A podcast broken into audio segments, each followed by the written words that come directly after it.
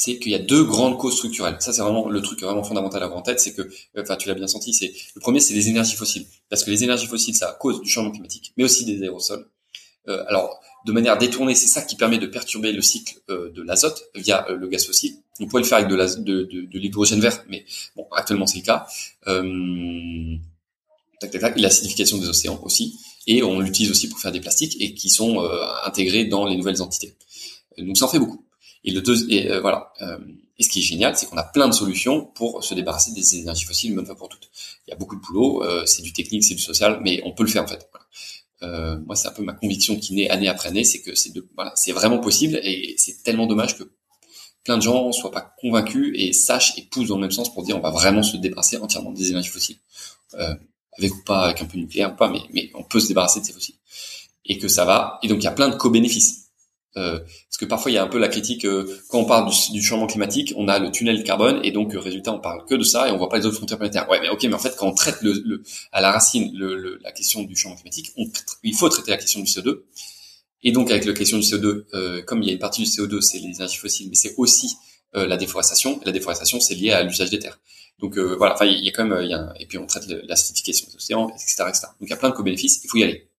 La deuxième, c'est que euh, le deuxième, la deuxième cause, c'est l'agriculture, alors industrielle euh, à grande échelle, certaines formes d'agriculture qui est euh, qui à elle seule fait dépasser au moins quatre des neuf frontières. Donc ça, c'est avec l'étude qui montre ça, elle est de 2017, Campbell et Hall. et donc maintenant avec celle de 2023, peut-être qu'il y en aurait d'autres. Mais je, je, je, je, voilà. En tout cas quatre. Pourquoi?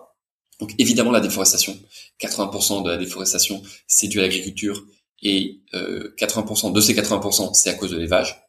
Donc l'agriculture c'est une des causes structurelles et l'élevage c'est le gros morceau dans le gros morceau quoi. Euh, donc voilà, ça c'est donc premier. Euh, voilà, la biodiversité évidemment. Euh, un à cause de la déforestation, hein, la, la, la, ça c'est l'IPBES qui donne la, la destruction des habitats comme la première cause de perte de biodiversité et donc hop c'est l'agriculture euh, mais aussi avec l'exploitation directe ça c'est la deuxième cause de perte de biodiversité et ben ça c'est les pesticides la manière dont on traite les milieux agricoles voilà euh, hop euh, évidemment les cycles biogéochimiques azote et phosphore 80% en gros c'est l'agriculture le changement climatique alors là c'est pas à elle seule euh, là, c'est l'agriculture, vraiment la partie agricole. Dans le champ, c'est 25%. Mais c'est beaucoup avec euh, du protoxyde d'azote, l'épandage d'azote euh, dans les champs et le méthane euh, via les ruminants. Donc c'est pas, enfin c'est pas tant que ça par rapport aux autres frontières. Euh, donc peu l'acidification des océans parce qu'il y a peu de CO2 dans la partie agricole.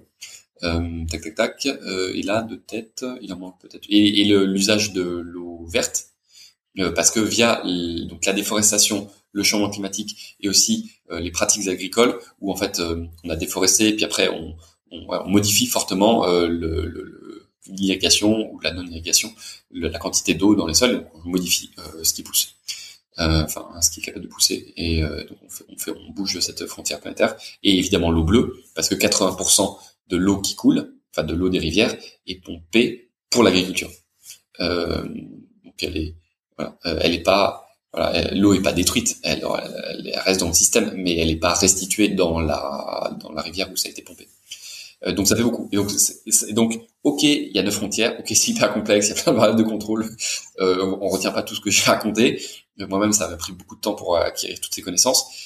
N'empêche que s'il y a un truc à retenir, euh, voilà, à la fin du podcast, c'est il y a deux grandes causes structurelles euh, les énergies fossiles, l'agriculture industrielle et notamment euh, l'élevage, et qu'en fait, ce qui est fou, c'est que on sait très bien, c'est super bien documenté, qu'est-ce qu'il faut faire pour réussir à, résoudre ces deux problèmes, ces deux piliers. Donc, donc voilà, ok, il y a des problèmes, mais en fait, on a les solutions, faut y aller.